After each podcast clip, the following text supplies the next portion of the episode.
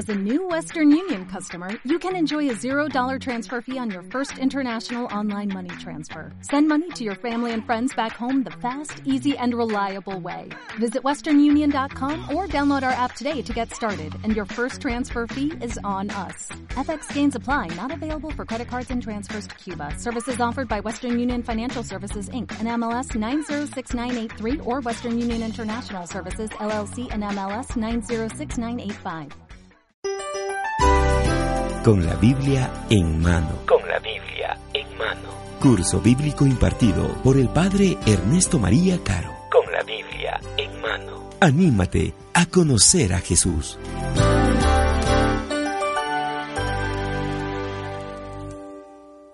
Hermanos, bienvenidos.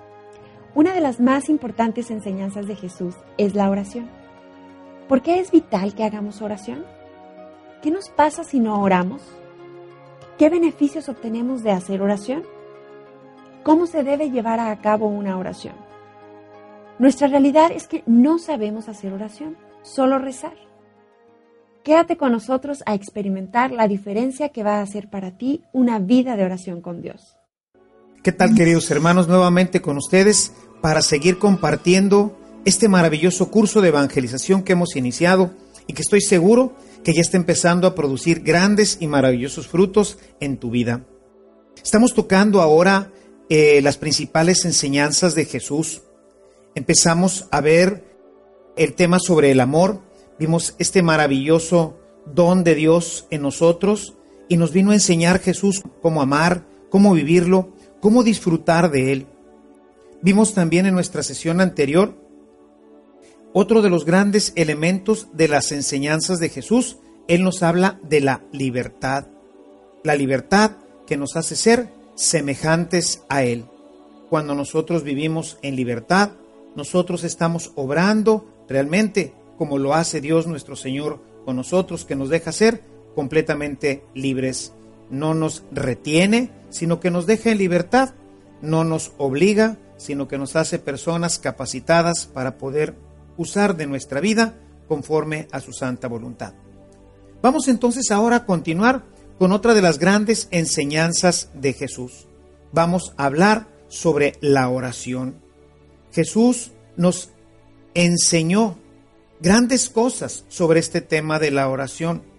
Es un tema grande, es un tema interesante, en el que veremos que, pues, realmente Jesús no hizo una gran catequesis, no hay una gran instrucción de métodos y de formas para orar, porque realmente, como veremos en él, la oración es una actitud delante de Dios, es un diálogo amoroso, es algo que resume toda nuestra vida y que nos pone en contacto con el Señor. Más que técnicas, más que elementos externos o superficiales, la oración es algo que tiene que ver directamente con nuestro corazón y que nos lleva a integrarnos y a unirnos plenamente con Dios nuestro Señor. Podemos decir que Jesús, aunque habló poco de la oración, sus discípulos lo veían continuamente en oración. Vemos en diferentes pasajes cómo Jesús se pasaba toda la noche en oración y cuando regresaba venía lleno de luz, lleno de sabiduría, lleno de paz. Era la oración la que fortalecía y le daba la oportunidad de ser un instrumento perfecto y diáfano de la voluntad de Dios y de su gracia para con los demás. Todo esto seguramente que impactaba tremendamente a sus discípulos hasta el punto de decirle, Maestro, enséñanos a orar. Cuando los discípulos lo veían regresar de la oración, lleno de luz, lleno de amor, lleno de paz en su corazón, seguramente que quedaban profundamente conmovidos e impactados hasta el punto de pedirle que les enseñara a orar. Hay un texto en el Evangelio de Lucas, en el capítulo 11, en los primeros versículos, si gustas acompañarnos ahí en tu Biblia, en donde Jesús, regresando de la oración, se encuentra con sus discípulos y el evangelista nos narra lo siguiente. Un día estaba Jesús orando en cierto lugar. Cuando terminó, uno de sus discípulos le dijo, Señor, enséñanos a orar como Juan enseñó a sus discípulos. Vean ustedes qué, qué tremenda esta petición. Siempre que he leído este texto me llama la atención porque podríamos decir que el pueblo judío pues es esencialmente un pueblo orante. Toda su vida transcurre dentro de una teología. Ellos son teócratas, eran gobernados directamente por Dios. Dios les había mostrado el camino para unirse con Él. Prueba de ello simplemente son los 150 salmos, que forman parte de la Sagrada Escritura de la enseñanza, pero que es parte esencial de la vida de oración del pueblo de Dios. Un pueblo esencialmente orante. Llama la atención entonces que sus discípulos, que son judíos, le digan a Jesús, Maestro, enséñanos a orar. Y lo más interesante de esto es lo que Jesús le responde ante esta petición. Cuando nosotros continuamos el texto de Lucas, nos encontramos que inmediatamente después viene lo que hoy conocemos como la oración del Padre nuestro. Cuando oren, dice Jesús, digan, Padre, santificado sea tu nombre, venga tu reino, danos cada día el pan que necesitamos, perdónanos nuestros pecados, porque también nosotros perdonamos a los que nos ofenden y no nos dejes caer en la tentación. Si nosotros vemos y analizamos con detenimiento esta oración, en realidad lo que Jesús está proponiendo es la síntesis de un modo diferente de orar.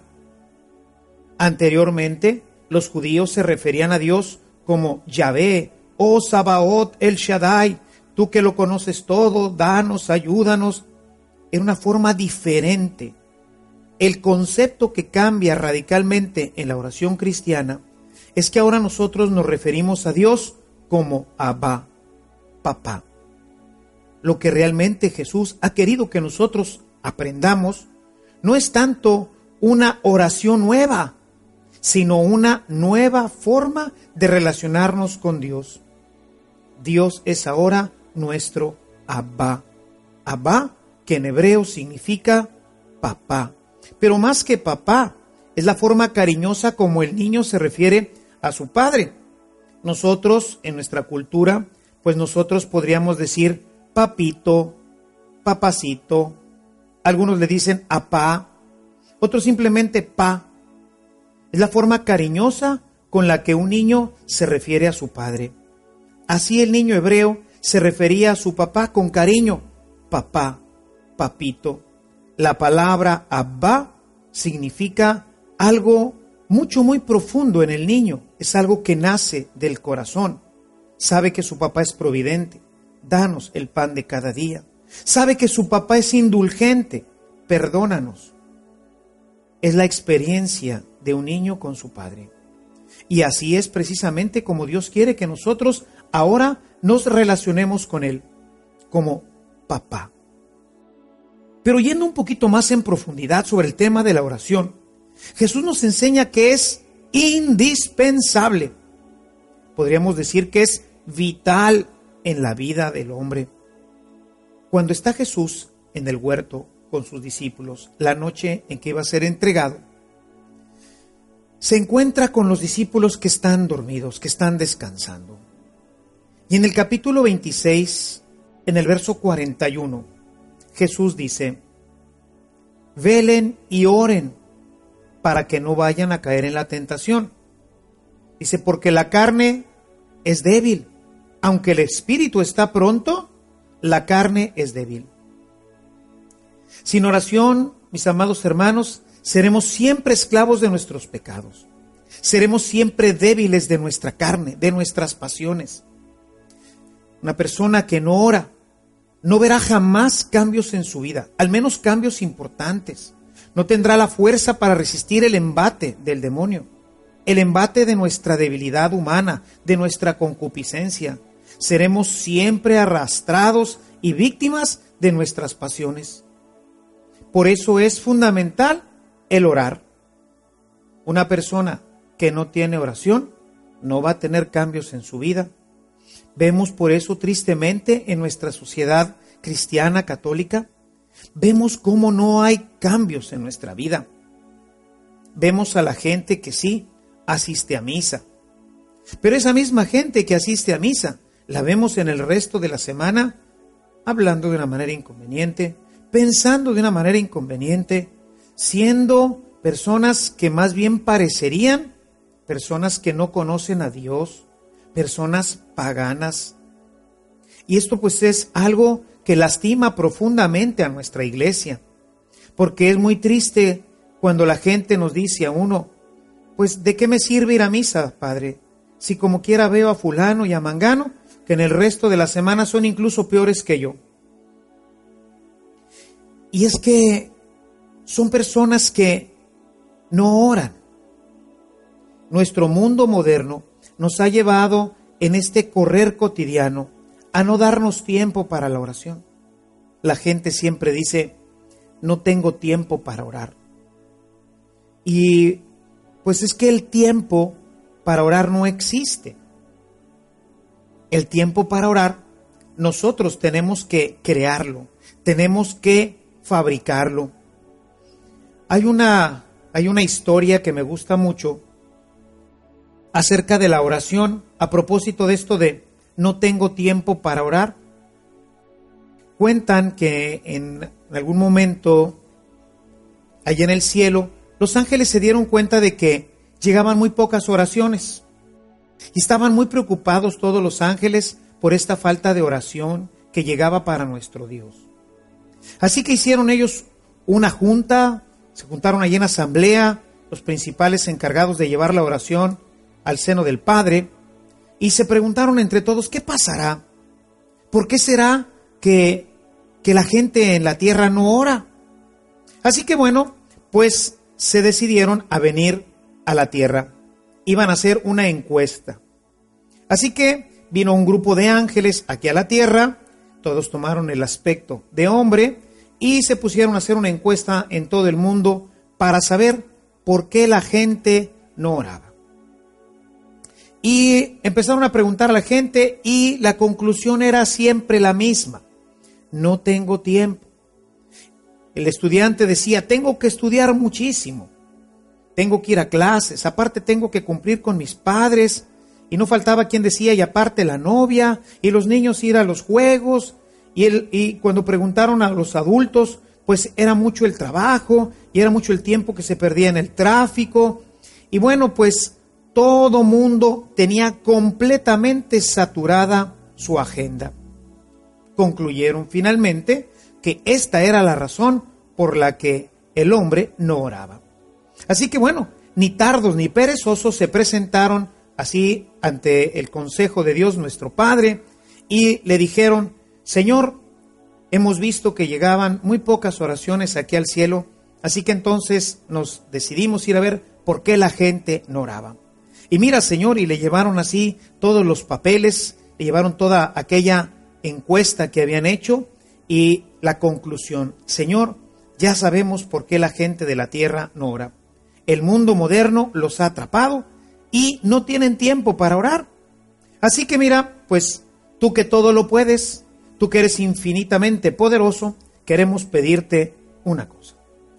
El Señor le dice, sí, díganme, ¿qué creen que podamos hacer ¿Qué creen que podamos hacer para que la gente ore? Dice, es muy simple, Señor. Agrégale una hora más al día. Será la hora para la oración.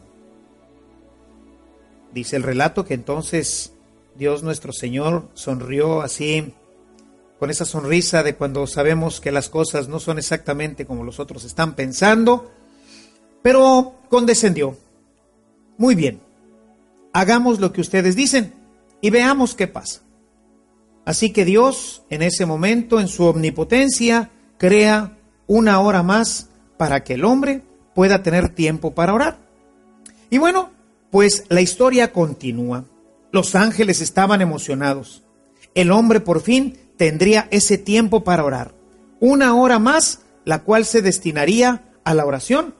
Porque en las encuestas así lo decía. Si yo tuviera más tiempo, dedicaría más tiempo a Dios y a la oración. Así que Dios crea una hora más.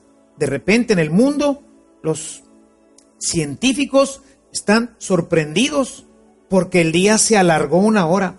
Todos los periódicos del mundo no hablan de otra cosa, sino de que ahora el día no tenía 24 horas, sino que ahora el día tenía 25 horas.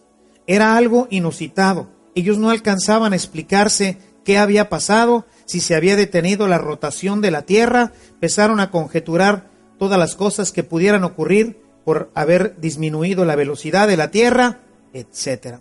Al final dijeron, esto tiene alguna explicación que nosotros no conocemos, pero mientras tanto, la realidad es que ahora el mundo tiene 25 horas el día. Y bueno, pues se empezaron a cambiar todos los relojes, todo mundo pues aprovechó de, de, poner ahora sus relojes que ya no eran de 12 horas, sino de 12 horas y media, ¿verdad? Para completar las 25. Y los ángeles estaban encantados y felices porque esta noticia ya se había difundido en todo el mundo. Ahora sí, estaban ellos ya esperando que empezaran a subir así miles y millones de oraciones. Y empezaron a ver con tristeza que seguían subiendo exactamente las mismas que antes de que el día fuera alargado. Y decían, no puede ser. Vamos a darle un poco más de tiempo. Esperaron todo un año y seguían las mismas oraciones. ¿Qué habrá pasado? Algo debe de haber sucedido allá en la tierra. Así que bueno, pues se decidieron a ir nuevamente estos investigadores, estos ángeles intrépidos, se lanzaron nuevamente a la tierra para ver qué es lo que estaba ahora ocurriendo. Y bueno, volvieron a preguntar. Y decían, ¿y usted por qué no ora? Si ahora ya tienen una hora más el día. Dice, lo que pasa, le preguntaron a un estudiante, lo que pasa es que siempre había querido tomar clases de piano, pero como no tenía tiempo, pues no lo podía hacer. Pero ahora que tiene el día 25 horas, pues ya estoy tomando mi clase de piano. Y le preguntaron también al ama de casa, y siempre había querido tomar una clase de cocina, pero no había tenido el tiempo. Ahora que lo tenía, se había metido a estudiar cocina.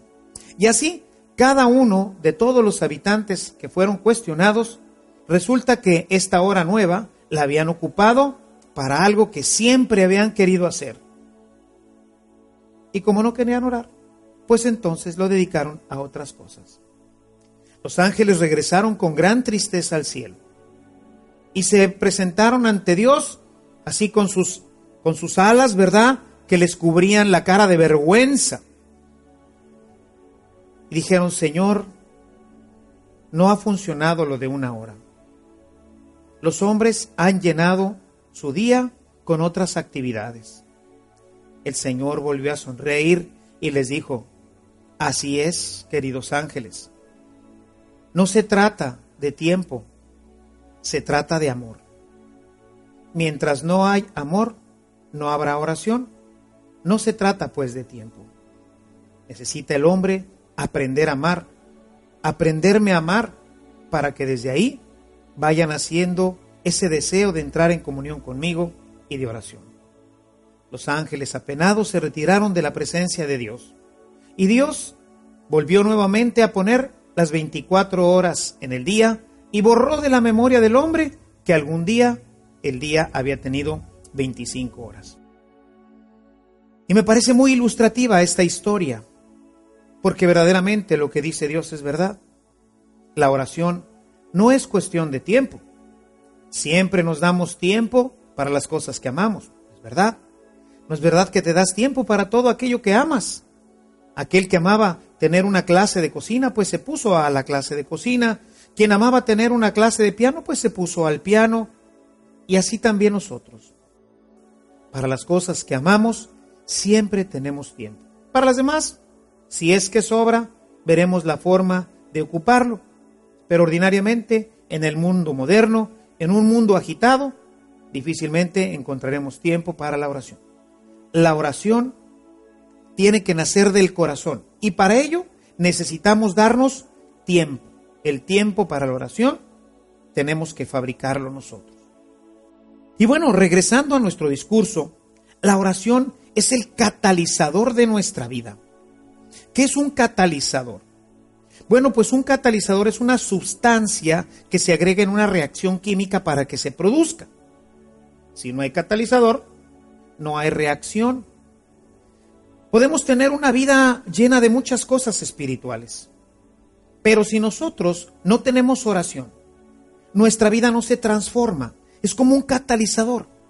Es algo que opera en el corazón, en el alma directamente y la va transformando. Y desde el alma van a empezar a haber cambios importantes en toda nuestra vida. Vamos a empezar a pensar, a reaccionar, a sentir, a ser personas diferentes. La oración transforma radicalmente y profundamente la vida del hombre. Lo he visto en mi propia vida. Lo he visto en la vida de quienes oran. He visto cómo la oración verdaderamente transforma toda nuestra vida si hoy vivimos en una sociedad agresiva, si hoy vivimos en una sociedad egoísta, es porque nuestra sociedad hoy no ora. Pensemos cuánto tiempo dedicamos hoy a la oración nosotros. Somos como este cuento de los ángeles. No tenemos tiempo para la oración. Apenas nos levantamos, empezamos a correr. La mayoría de la gente enciende sus televisiones, enciende los radios, apenas ha empezado su día y es un ajetreo durante todo el día. Tenemos mil cosas que hacer, mil proyectos por realizar. ¿Cuánto tiempo dedicas a tu oración?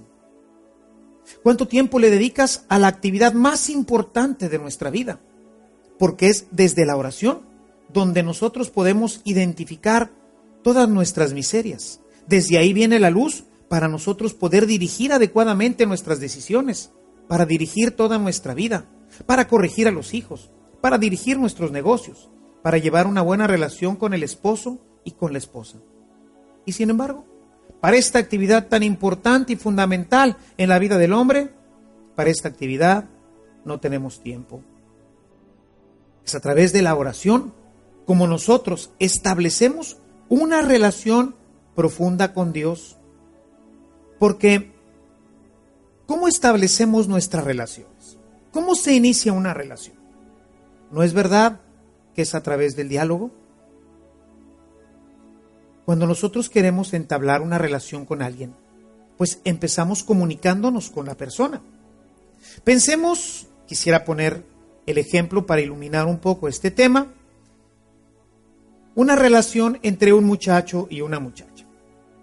A Jesús le gustaba poner parábolas y cosas así cercanas a la gente que le pudieran ayudar a entender un poquito mejor el misterio que él quería presentar.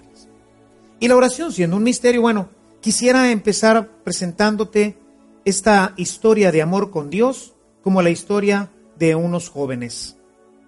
En esta historia, pues dos muchachos se encuentran, se ven ahí en la escuela, en la facultad, y bueno, pues se parecen simpáticos, decimos, me gustó, y nace una simpatía.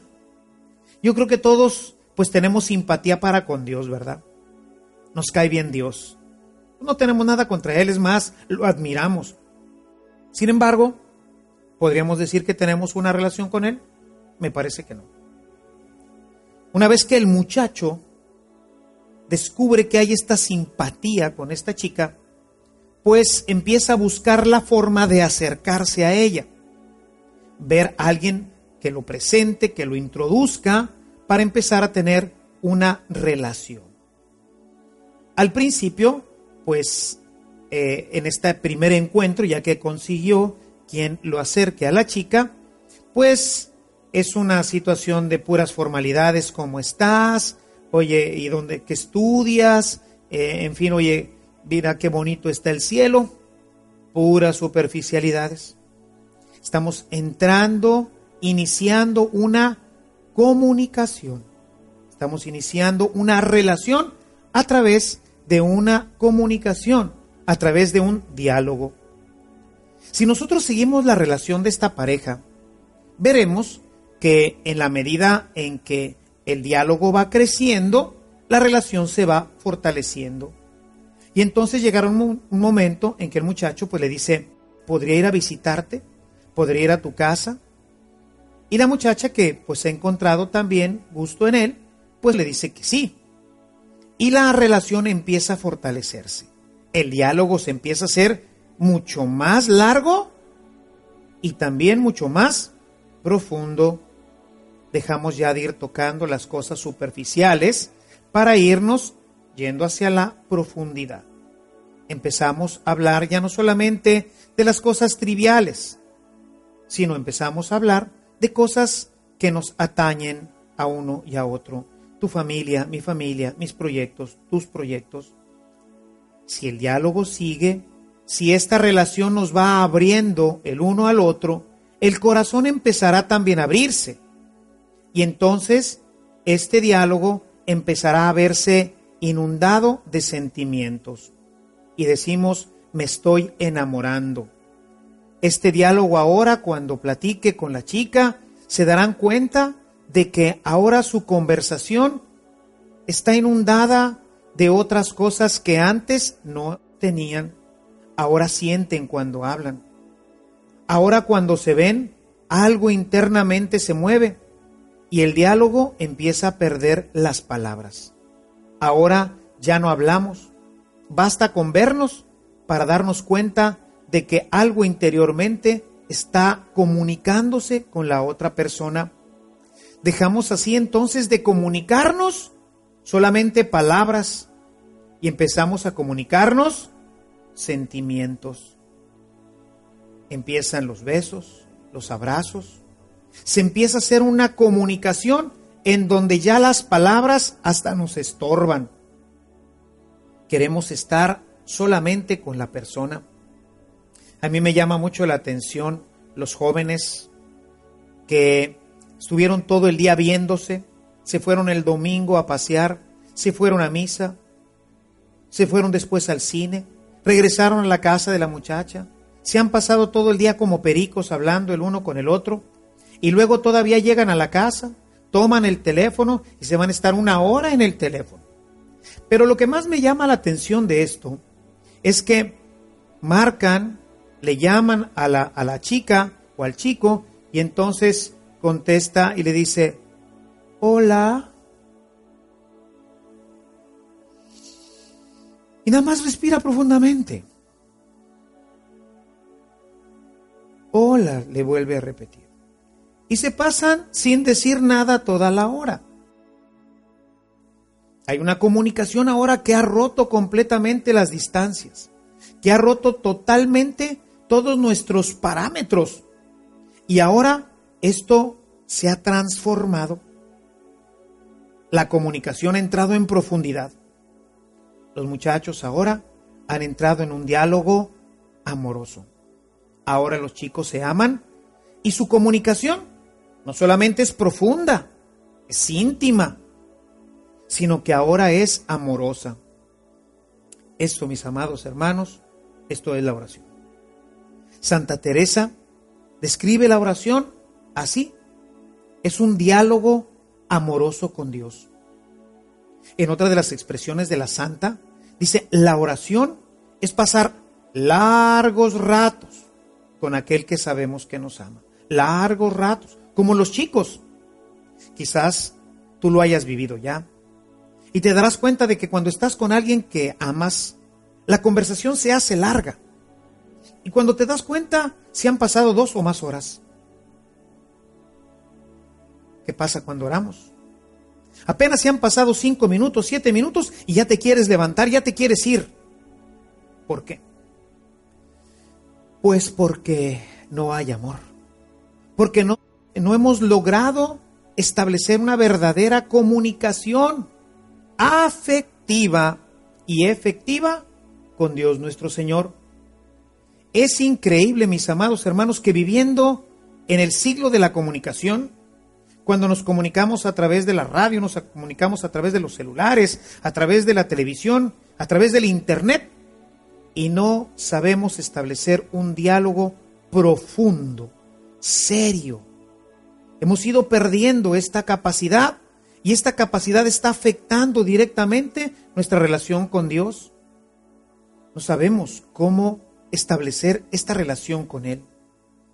Necesitamos entonces empezar a trabajar en nuestra relación con el Señor.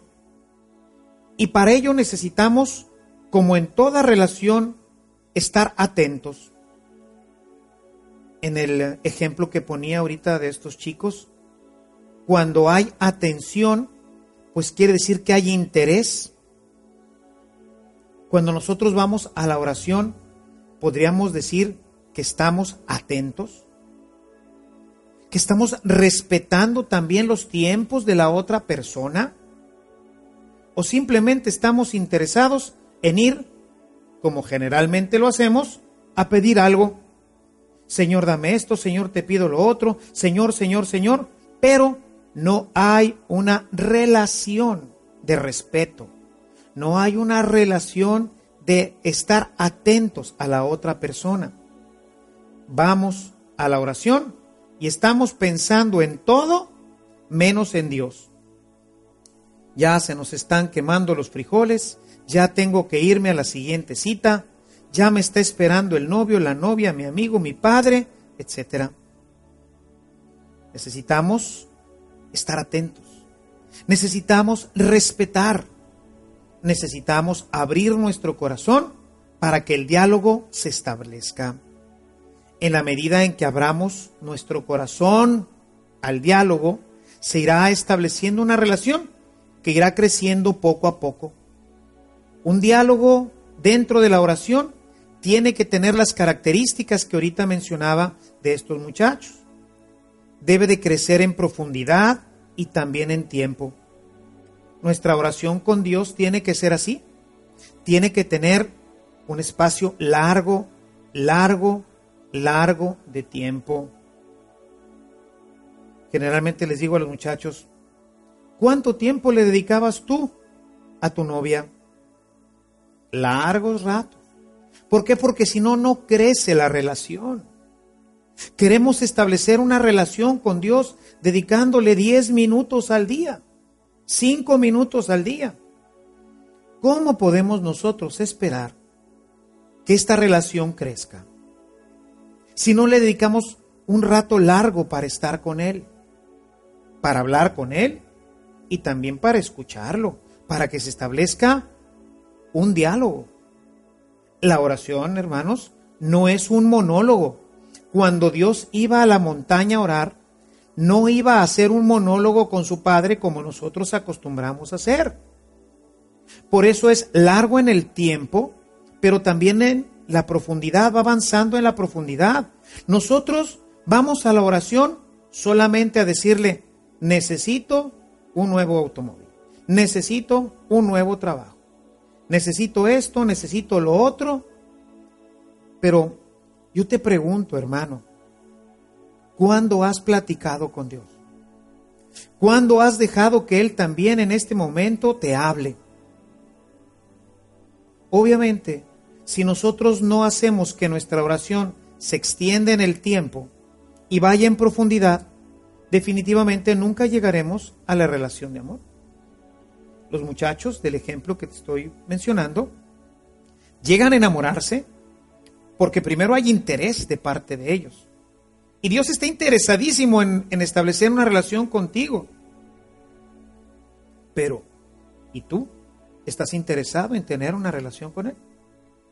Los muchachos dedicaban mucho tiempo para estar juntos, para estar dialogando. ¿Y tú? ¿Pasas mucho tiempo con Él dialogando? Los muchachos fueron pasando de las cosas superficiales, que sirven ciertamente para iniciar la relación, pero fueron poco a poco hablando de ellos mismos, de sus necesidades, también de sus proyectos. También hablaban quizás de lo que no les gustaba a uno del otro.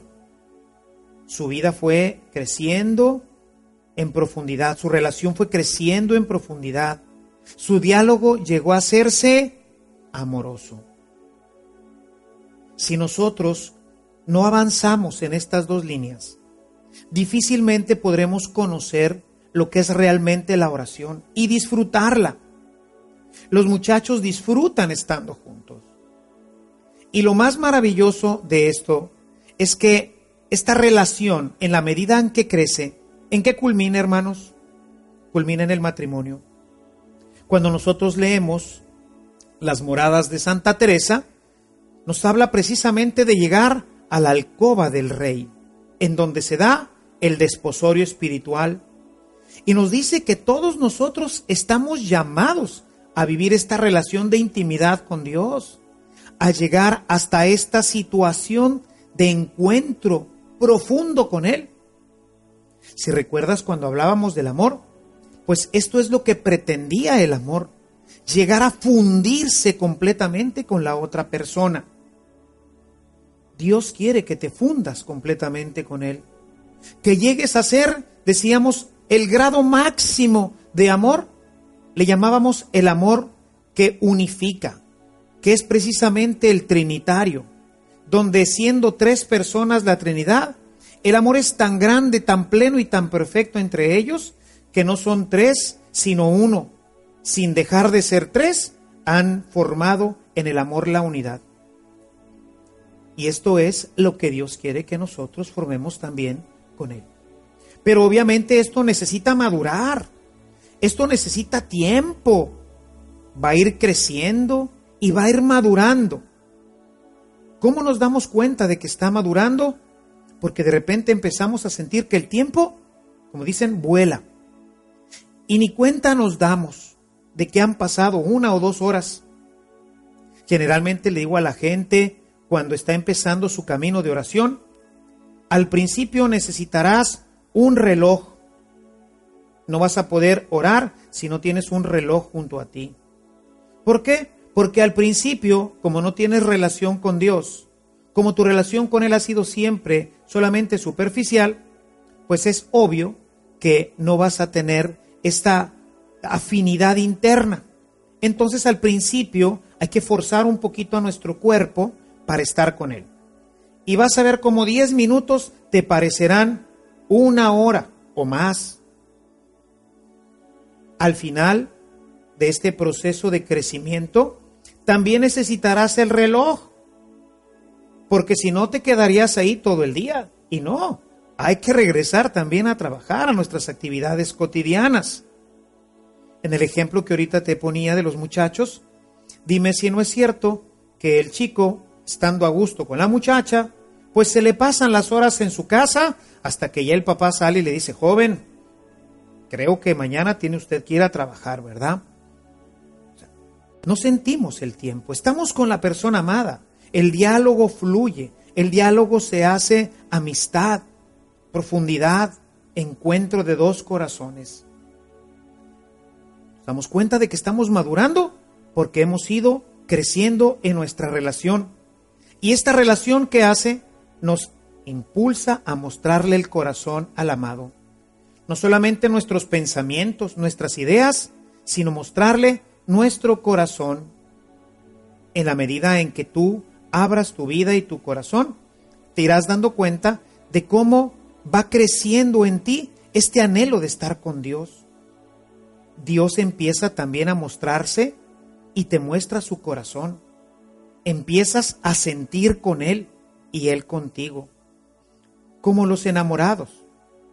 Empezamos a dejar que se desarrolle una comunicación que cada vez tendrá menos de palabras, que cada vez será menos superficial, que tendrá más elementos internos, y entonces entraremos en una comunión profunda con Él y estaremos encaminando nuestra vida a esta unión plena con Dios. Decía al principio como Jesús les decía a sus discípulos, oren para que no caigan en la tentación. Ustedes no tienen fuerzas. El único que tiene la fuerza es Dios. Y por eso necesitas estar plenamente, completamente unido a Él. Porque si no tienes la fuerza de Dios, te decía hace un momento, serás siempre víctima de todas tus pasiones, de todas tus tentaciones. Las ideas en la comunicación con Dios dejan de ser simplemente ideas para convertirse en sentimientos y un día te descubrirás que verdaderamente amas a Dios. Y el amor, como lo vimos, es todo un misterio. La gente dice que ama a Dios, Probablemente tú digas, yo amo a Dios, pero compáralo un poco si has tenido la oportunidad de amar profundamente a alguien, tu padre, a tu madre, esposa, novia, a tus hijos. Tú podrías decir que amas a Dios con ese sentimiento, con este misterio que hay en el corazón cuando decimos que amamos verdaderamente a alguien. Cuando tú vas con Él, sientes que tu corazón se inflama. Cuando tú vas con Él, sientes como el, el muchacho, el, el novio, ¿verdad? Cuando empieza su relación con la chica, que siente palomillas en el, en el estómago, le sudan las manos, el corazón se le acelera cuando está junto a él o junto a ella. Esto pasa cuando tú vas a la oración. Dios quiere que te enamores de Él. Él es la persona más amorosa y más amable. Es decir, es la persona a la que se facilita totalmente amar. Pero tienes que iniciar una relación con Él que poco a poco te llevará a los abrazos, a los besos con Dios. Y entonces sentirás cómo tu alma se ve abrazada completamente por el amor de Dios y empezarás a experimentar cosas maravillosas que quizás nunca pensaste que pudieras llegar a vivir. El gozo que experimenta la esposa con el esposo, lo experimentará tu Dios contigo. O sea, este encuentro de intimidades, este encuentro de corazones, de mentes, de voluntades, esto que llamábamos el misterio del amor, en la oración se hace una realidad plena, perfecta, que nos llevará finalmente a este enlace nupcial con Dios nuestro Señor. Así pues, mis queridos hermanos, mi querido hermano, estamos ahora ante una nueva realidad, la realidad de la oración. Pero, ¿por qué ha pasado esto en nuestras vidas? Quizás te preguntarás, ¿por qué yo no he alcanzado esta relación con Dios? Pues eh, porque no hemos sido enseñados.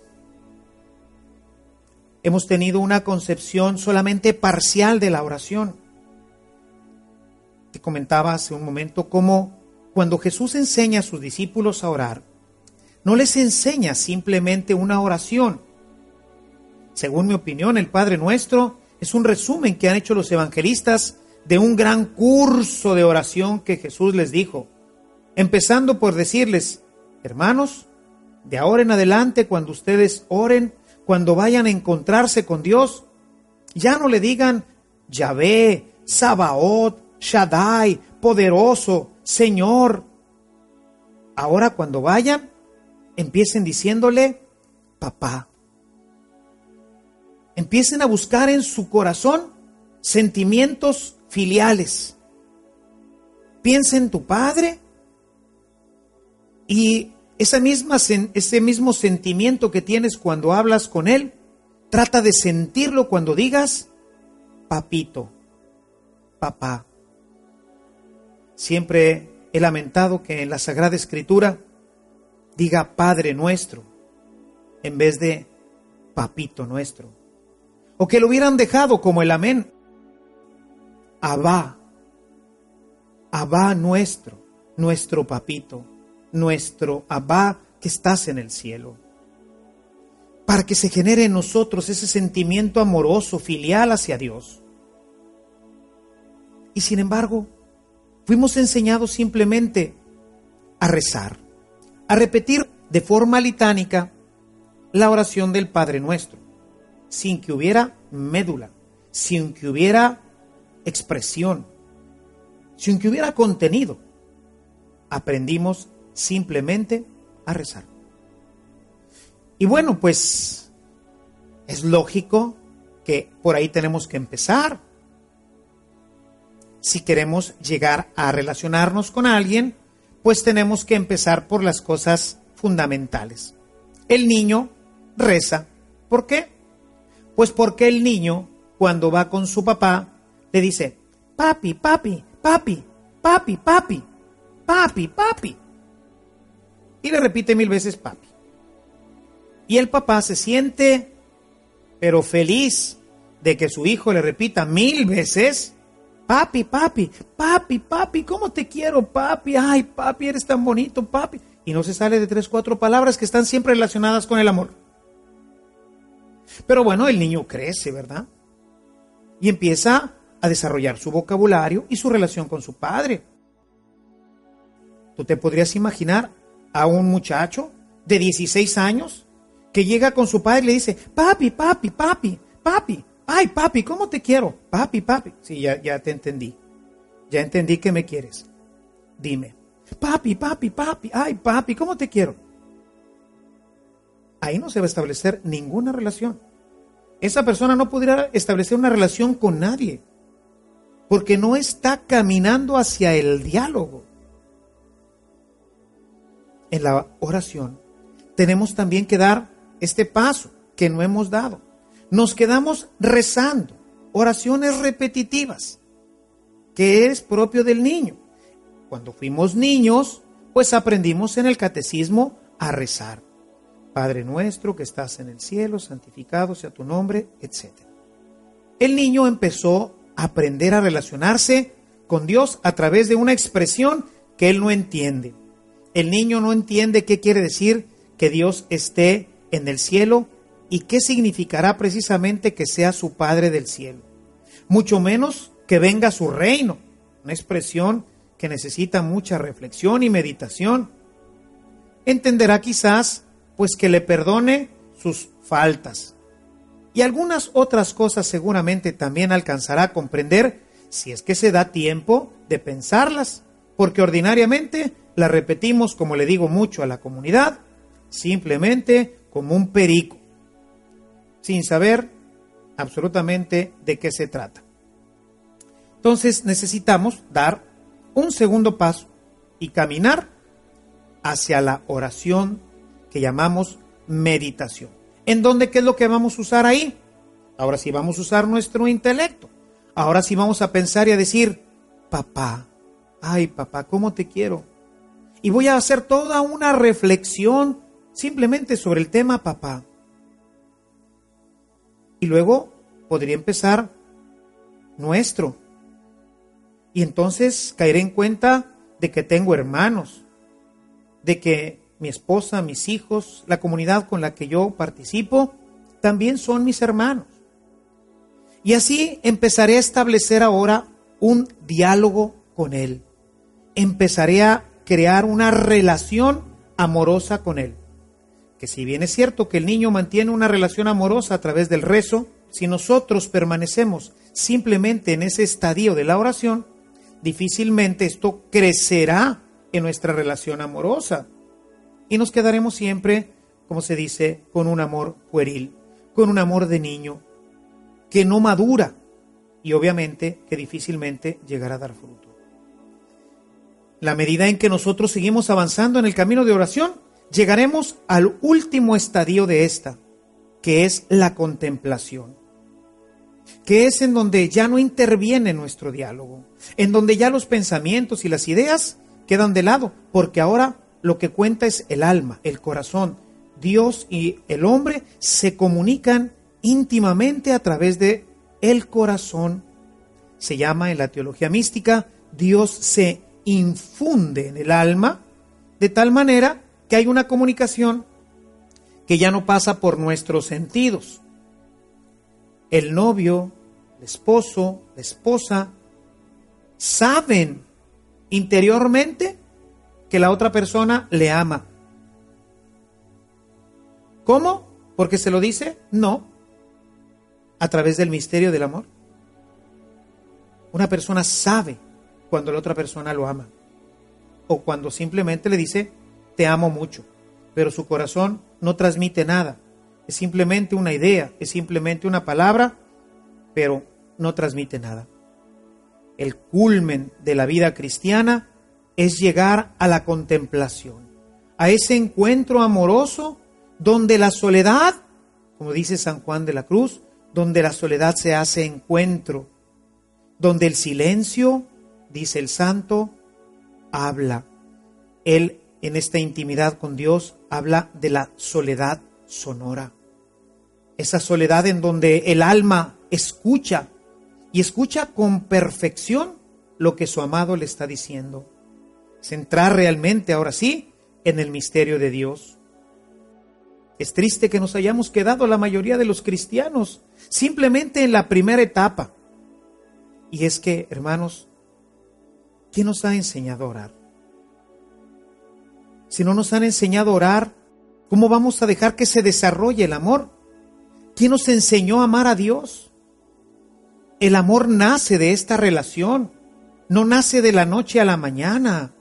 Nadie se casa con la primera persona que pasa por la calle, aunque sea la muchacha más bella, el joven más apuesto, pónganle todas las cualidades que ustedes gusten, no te casas con ella. Necesitas tener una relación. Si muchas veces los matrimonios fracasan, es porque esta relación no se llevó adecuadamente. Es porque no siguieron todas las etapas y se van comiendo etapas en el camino. Obviamente, con el paso del tiempo, si nos saltamos etapas, no maduro, llegamos a los abrazos, a los besos, a buscar esa comunicación interior cuando no se ha dado la etapa anterior, cuando todavía el sentimiento no se ha generado, cuando todavía el amor no ha enraizado en el alma. Y entonces, obviamente, esta falta de diálogo, este diálogo amoroso, de esta comunión y comunicación efectiva y afectiva, no se logra y nos quedamos en la superficialidad. Es cierto que pasamos de nuestra conversación a quizás conversaciones quizás un poco más profundas, pero en la relación de la persona seguimos solamente en lo exterior, en los besos, en los abrazos, pero sin la comunicación afectiva y misteriosa del amor. Y entonces, obviamente, no se desarrolla y llegamos al fracaso. Lo mismo lo mismo ocurre en nuestra relación con Dios. Necesitamos pasar, sí, de la oración rezada, que esto pues todos nosotros ya la conocemos y la hacemos. Ahora necesitamos dar un paso más, irnos a la oración ya de la meditación, donde vamos a ir estableciendo ya con Dios este diálogo, porque después de leer o después de hacer una oración, entramos en comunicación con Él, donde le damos también oportunidad de que Él nos hable. Los apóstoles aprendieron de Jesús. Leíamos hace un momento esta cita de Lucas 11, en donde los discípulos le dijeron, Maestro, enséñanos a orar. Durante nuestras próximas sesiones, esto es lo que le pediremos a Jesús. Maestro, enséñanos a orar. ¿Cómo era tu oración, Jesús? ¿Qué es lo que le decías al Padre?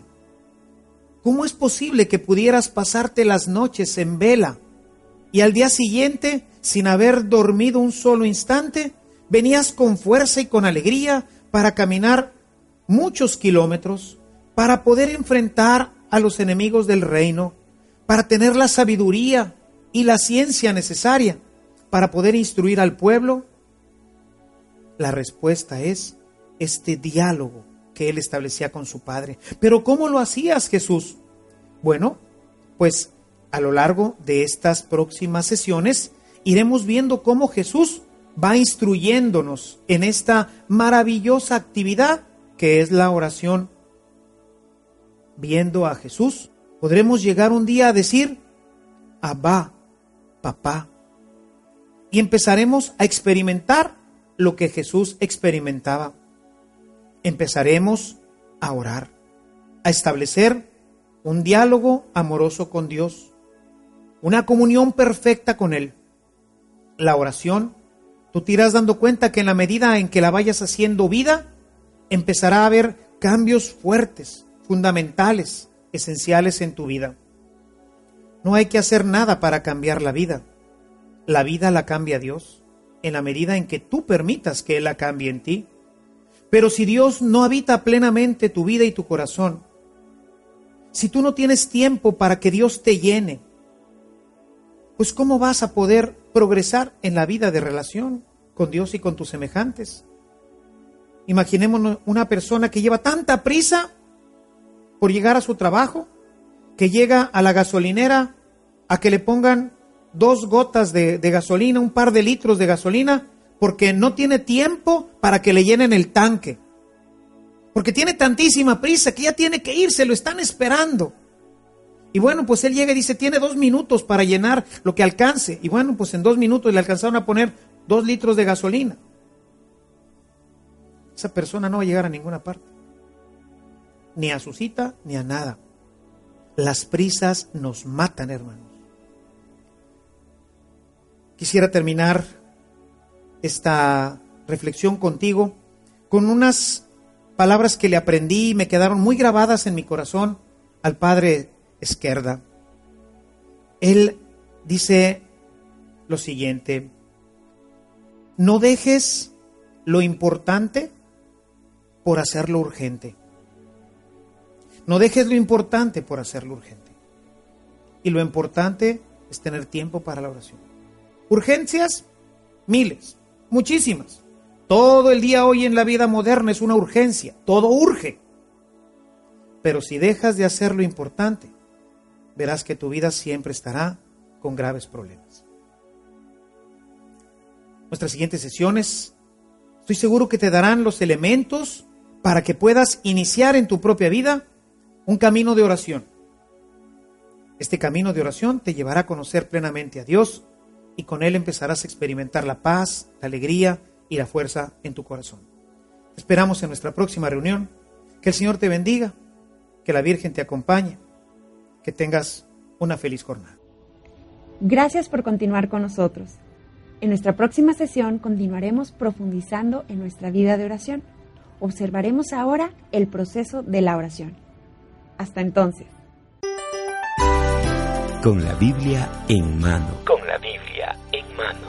Curso bíblico impartido por el Padre Ernesto María Caro. Con la Biblia en mano. Anímate a conocer a Jesús.